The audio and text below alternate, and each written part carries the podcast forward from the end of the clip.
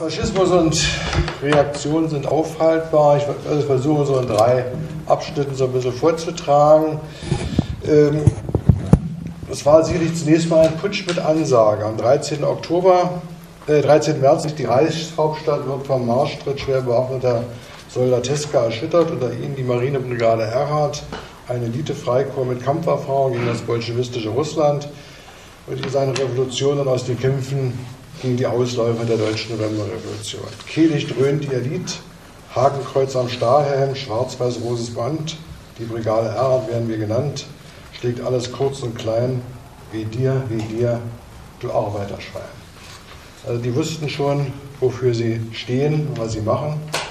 Die Gegenrevolution marschiert, die reaktionären Truppen wollen sich nicht auflösen lassen, was nach der scheinbaren politischen Beruhigung nach der deutschen Revolution der auch von der Entente tolerierten Niederschlag und Sozialismusversuche im Baltikum und im Gefolge der ihm zu klaren, die radikalen Abrüstungsforderungen des Versailler Vertrages auf der Tagesordnung stand. Ein solch geschliffenes Schwert wollten die alten Eliten und ihre gehobenen Kommissköpfe nicht preisgeben. Deutschland war nach der Revolution vom November 18 dank der Einhegungspolitik der neuen Reichsregierung unter Ebert eigentlich in ruhigeres Fahrwasser gekommen durch Ebert und seinen Reichswehrminister Gustav Nuske war erfolgreich ein Vorantreiben der Revolution, das Durchsetzen ihrer radikalen Forderungen nach Sozialisierung, Zerschlagung des Militarismus, Ausscheidung der alten Eliten, gar eine basisdemokratische Rätemacht verhindert worden.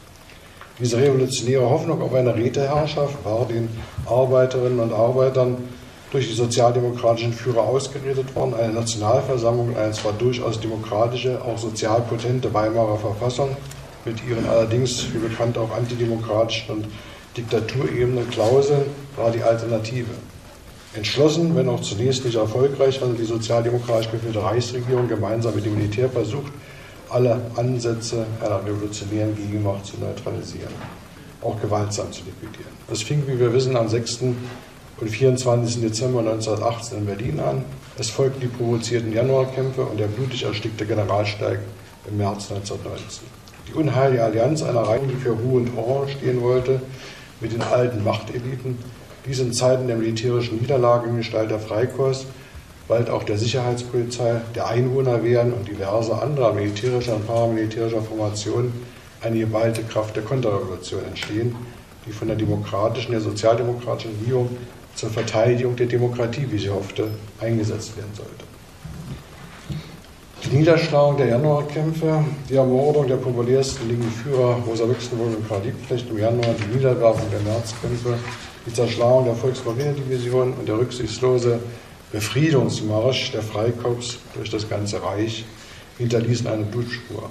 Spartakisten, Kommunisten, unabhängige Sozialdemokraten und noch viel mehr einfache Arbeiterinnen und Arbeiter, Bürger wurden in dieser Blutorgie ermordet und die Täter blieben straffrei oder mit Bagatellstrafen weitgehend verschuldet.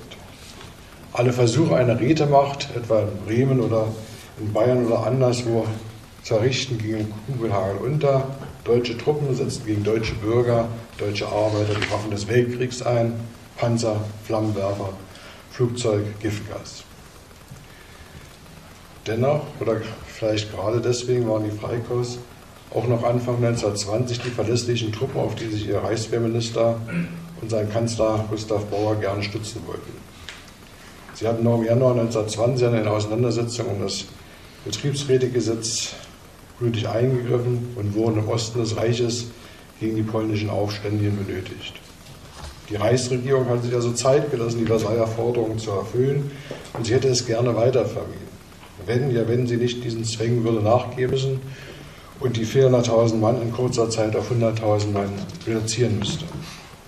Zudem war sie gleichzeitig mit dem Umstand konfrontiert, dass die sie tragende Arbeiterklasse unverändert gespalten war, dass die USPD und auch die KPD ihnen politisch die Vormacht streitig zu machen suchte und ihren alten revolutionären Ideen weiter anhing, die ja eigentlich alle irgendwo im Erfurter Programm der SPD standen, also die eigentlich auch gültigen Programm der derzeit regierenden Partei.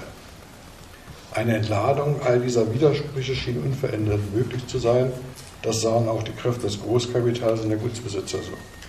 Es ist sicherlich kein Zufall, dass der führende deutsche Industrielle Hugo Stinnes dem DDP-Minister äh, Gessler im Januar 1920 auf dessen Ansinnen, die Wiederaufbaupolitik seitens der deutschen Wirtschaft mit ihren hervorragenden Auslandskontakten zu fördern, ein wenig, eine wenig verklausulierte Absage erteilte und gleichzeitig einen Rat gab. Es ist das Zeichen einer wahren Demokratie, dass sie in Zeiten der Todesgefahr ihren Diktator findet. Wenn Deutschland anders handelt der heutigen Lebensgefahr, wird es kaum wieder hochkommen. Es muss gehandelt, nicht verhandelt werden. Offenbar war es so, dass die sozialdemokratische Variante der Bearbeitung der Revolutionsfolgen auch eingebettet in eine Weimarer Koalition mit DDP und Zentrum nicht mehr genügen konnte. In dieser Gemengelage, wir werden das in den Beiträgen sicherlich unserer Konferenz noch viel ausführlicher betrachten, brach ein Konflikt der Reichsregierung mit ihrer bewaffneten Macht aus.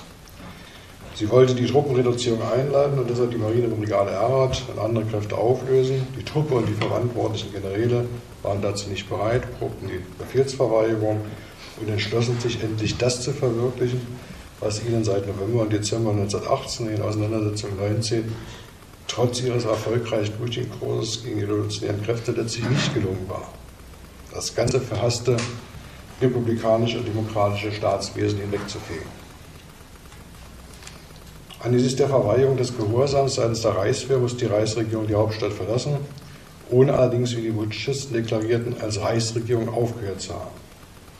Kapolitzwitz und die hinter ihnen stehenden Einflüsse und Drahtzieher wie Ludendorff glaubten, das Land als eine neue Regierung führen zu können. Als eine Regierung, wie sie es nannten, der Ordnung, der Freiheit und der Tat. Ihre, wenn auch noch etwas unscharfen Ziele waren offenkundig, Beseitigung der Parteiendemokratie, klare Machtstrukturen, natürlich auch sie zu die Wiederzentralisierung des Staates, einschließlich des Steuerwesens, Disziplinierung der Arbeiterbewegung, wenn nötig mit Gewalt, Ausschaltung der Spartakisten, Wohlfeiles für die Großagrarier, überhaupt die Wiederherstellung der Freiheit der Wirtschaft. Eine zweite Überlegung, Generalstreik. In dieser Situation erwies sich die Reichsregierung, ihre sozialdemokratischen Minister, aber auch die Vertreter von DDP und Zentrum bei sicherlich zu beachtenden Abstufungen doch handlungsfähiger als aus der bisherigen Entwicklung der jungen Republik zu erwarten war. Sie setzten, obwohl sie nach Dresden, dann nach Stuttgart ausgewichen waren, auf eine sehr proletarische Art des Widerstandes gegen die Putschisten auf einen Generalstreik. Die sozialdemokratischen Minister und ihre Parteivorstände erinnerten sich offenbar an die Losung, Mann der Arbeit aufgewacht, alle Räder stehen still, wenn ein starker Arm es will. Doch am Tage des Putsches rufen sie zum Generalstreik auf mit klaren Worten, die die Republik verteidigen, aber auch Fragen aufwerfen und unbeantwortet lassen, wie eine solche Situation geschehen konnte. Sie schreiben, Bürger der Republik, Arbeiter, Genossen, wir haben die Revolution nicht gemacht, um uns heute wieder ein blutiges Landsknechtregiment zu unterwerfen. Wir paktieren nicht mit dem Baltikum-Verbrecher. Darum sind die schärfsten Abwehrmittel geboten. Kein Betrieb darf laufen, solange die Militärdiktatur der Ludendorfer herrscht. Deshalb liegt die Arbeit nieder, streikt, schneidet dieser revolutionären Clique die Luft ab, kämpft mit jedem Mittel um die Haltung der Republik. Lasst allen Zwist beiseite, es gibt nur dieses eine Mittel gegen die Rückkehr Wilhelms des Zweiten, Lahmlegung des gesamten Wirtschaftslebens. Keine Hand darf sich mehr rühren. Soweit die Sozialdemokraten in der Reichsregierung. Allerdings erwies sich die Unterstützung durch die Gewerkschaften, das heißt durch den ADGB, die Arbeitsgemeinschaft Freie Arbeit Angestelltenverbände, vom gleichen Tag zur, Verteidigung der Errungenschaften der Revolution von 1918, wie es in ihrem Aufruf hieß, als ausschlaggebend. Auch sie sahen, die Deutsche Republik ist in Gefahr. Im weiteren Verlauf, auch das darf man natürlich nicht vergessen, traten selbst christliche Gewerkschaften und Beamtenbund dem Streik bei.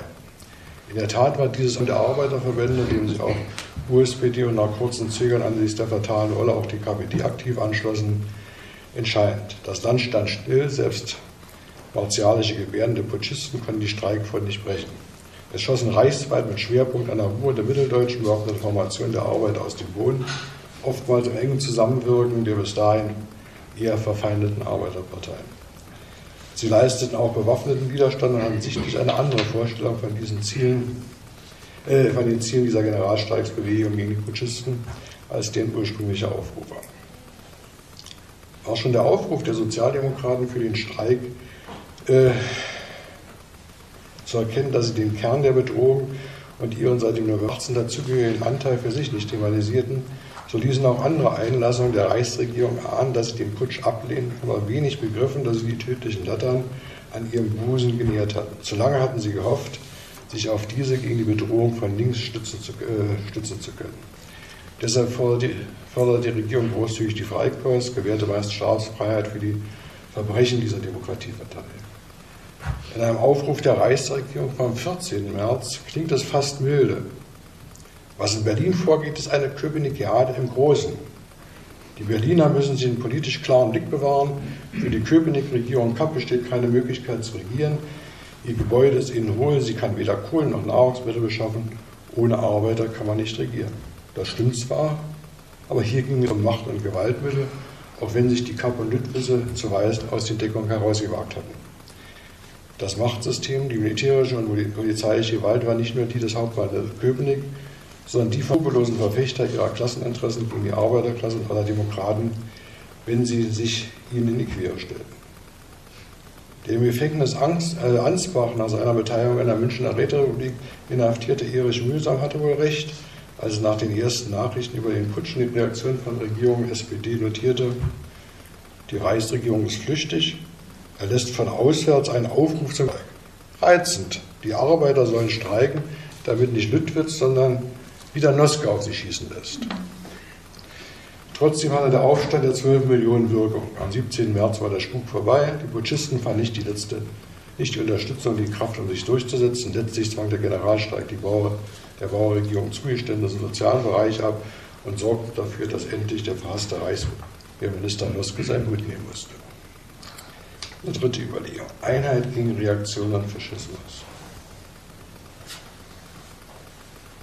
Dieser Generalstreik, getragen von den politisch relevanten Kräften der Linken in ihrem ganzen Spektrum, unterstützt von den beiden bürgerlichen Regierungsparteien, konnte das akute Problem lösen.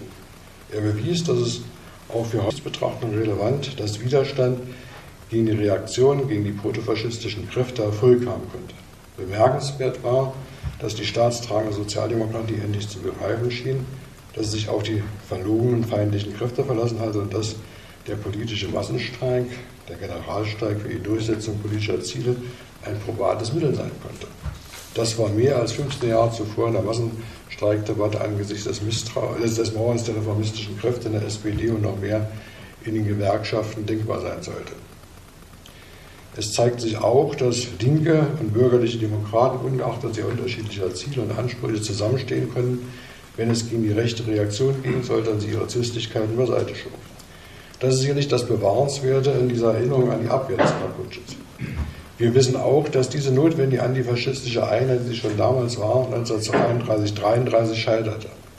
Sie fand noch die erzwungene vage Realisierung in Zuchthäusern und KZs. Doch schon rasch verschwand sie nach 1945, 1946 in den Zwängen der Gottbildung. Die alten, durchaus erklärbaren Konfrontationslinien seit der Novemberrevolution, die kämpfen zu ihrer parlamentarisch-demokratischen Beendigung, in einer weiter von Kapital und Großgrundbesitz äh, bestimmten Republik, wenn auch demokratisch gelegentlich auch sozialdemokratisch reagiert. Die einstigen Ströme von Blut sollten diese Konfrontationslinien immer wieder neu markieren. Die Erinnerung, die Erinnerung an 1920 bedeutet aber auch, dass der politische Streik sinnvoll, machtvoll und durchsetzungsfähig sein konnte, wenn die Arbeiter hinter ihm standen. Das war schon die Erfahrung von 1819 gewesen mit unterschiedlichen Ergebnissen. Das würde die Erfahrung der späteren Jahre der revolutionären Nachkriegskrise sein. Und das wird die Erfahrung eines anderen Generalstreiks sein, der noch einmal erfolgreich in Deutschland Weichen stellen konnte. Der Generalstreik in der britischen und US-amerikanischen Besatzungszone am 12. November 1948 für eine soziale Interpretation der Erhardtschen Wirtschaftsreform zur Wiederdurchsetzung der kapitalistischen Marktwirtschaft. Wir wissen, die Geschichte der Bundesrepublik ist durchzogen von politischen Streiks und dem Versuch, ihn juristisch zu verhindern. Erinnert sei an die Unterstützungsstreiks für die Brandregierung 1972, an die Abwehrkämpfe für den Erhalt sozialer Errungenschaften wie der Lohnfortzahlung im Krankheitsfall 1958, die weit über eine Tarifauseinandersetzung hinausgingen, oder die Abwehr von Sozialsanktionen bei Aussperrungen Mitte der 80er Jahre. Allerdings haben bundesdeutsche Gerichte und Juristen nach dem Zweitausstreik 52 und dem Streiks von 58 schon früh, früh unerträgliche Hürden errichtet, um politische Streiks und damit auch einen Generalstreik zu verunmöglichen. Das Problem besteht allerdings weniger in diesen Hürden als in der Aufnahme und Akzeptanz dieser Position in den Gewerkschaften und in weiten Teilen der SPD. Es erhebt sich die Frage, ob politischer Widerstand die Errichtung durch die kaum als neutral anzusehende Justiz benötigt oder die Ermächtigung durch eine handelnde Bewegung. Und vierter Gedanke, offene Probleme. Wir wissen, dass mit der Flucht der Putschisten am 17. März das Problem letztlich nicht gelöst war. Milde und Amnestien ließen die Akteure weitgehend hingeschoren, aber diese Kräfte blieben der einen oder anderen Weise präsent. Einige wurden die Mörder der Organisation Konsul, die 1921 und 1922 Repräsentanten der Weimarer Republik meuchelte, als Vaterlandsverräter, als Juden, als Demokraten. Trotz Republikschutzgesetz blieb der Gericht schwächlich und nachsichtig. Wir erleben in diesen Jahren, dass eine künftige faschistische Bewegung ihre Gewaltmittel und ihre Gewaltideologie bereits hatte und praktizierte. Der Aufbau entsprechender parteipolitischer logischer Strukturen begann damals in Gestalt der Veneta vor dem Putsch gegründeten oder wiedergegründeten NSDAP, die Nationalismus und Chauvinismus mit Sozialdemokratie und scharfer Frontstellung gegen die Arbeiterbewegung, auch gegen die Juden, begann. Sie brauchte ein Jahr zu ihrer Konsolidierung, aber sie passte in das politische Klima der Zeit und fand, wie schon die Putschisten in Kreisen des Großkapitals, aber der rechten bürgerlichen Parteien von DNVP oder DVP Stichwortgeber und Verständnis.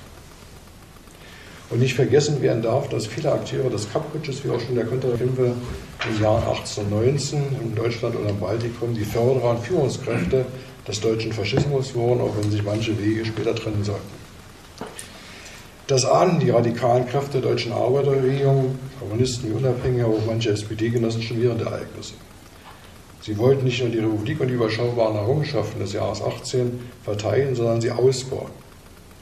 Sie wussten und erlebten es gerade mit den alten Machteliten, mit den Vertretern von Kapital und Adel, war eine demokratische Republik nicht wirklich zu machen. Sie setzten auf weitgehenden Widerstand und auf jene Machtformel, die ihnen schon 1918 wie 1919 verwehrt wurde, die Rätemacht. In ihrem Aufruf vom 14. März hatte die KPD gefordert, revolutionäre Betriebsräte zu wählen. Schließt diese Betriebsräte zu Arbeiterräten zusammen. Durch sie führt euren Kampf in ihnen, schließt euch zusammen gegen die Militärdiktatur und gegen die Kapitalsdiktatur. Unter der Fahne der proletarischen Diktatur, der Herrschaft der Arbeiterräte, sammelt euch zum Kampf gegen die Militärdiktatur. Die folgenden Kämpfe wurden wesentlich unter dem Eindruck dieser radikalen Führung, äh, Forderungen nach Veränderung stehen, ob schon auch den Kommunisten klar ist oder wurde, dass die antiputschistische Front in dieser Frage tief gespalten war. Dass die und dass äh, selbst die Vorstellung der kommunistischen Regierung und der Gewerkschaftsführung und stark abgeschwächten Formen der Veränderung keinen Bestand haben werden. Links sind die herrschenden Kräfte, die Reichswehr, die alten Eliten, sowieso aber auch die SPD angesichts der Abkämpfe der Arbeiter insbesondere im Ruhrgebiet, zutiefst erschrocken.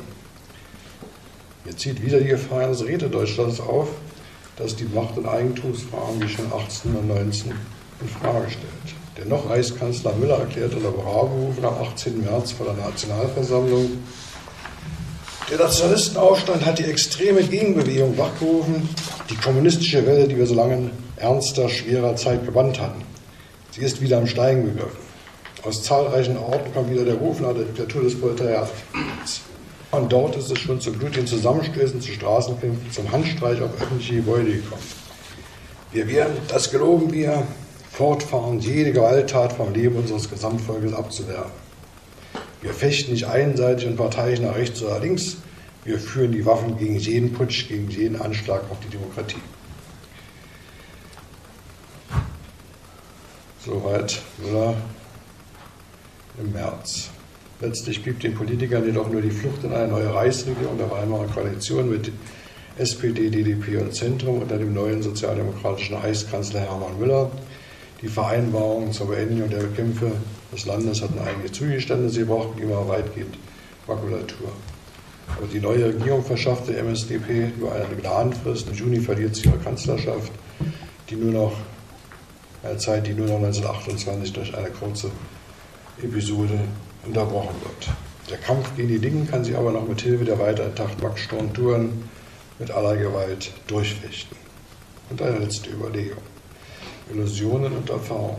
In Moskau seit 15 Monaten endlich auf die Revolution im Westen Deutschland hoffen, ist man verständlicherweise aufmerksam zu den Ereignissen in Deutschland, aber auch skeptisch. Lenin findet trockene Kommentare, wenn er darauf verweist, dass die hochgebildeten deutschen Arbeiter nun erleben müssen, Revolution auch bei ihnen funktioniert, also keine Spezialität ist. Die russischen Arbeiter hätten da radikaler gehandelt und das Problem der Konterrevolution in den Griff bekommen. Vor allem haben sie die Massen für die revolutionäre Sache gewonnen durch eine kämpferische Partei, Agitation und Propaganda. Vor allem aber mussten die Arbeiter durch Erfahrung lernen.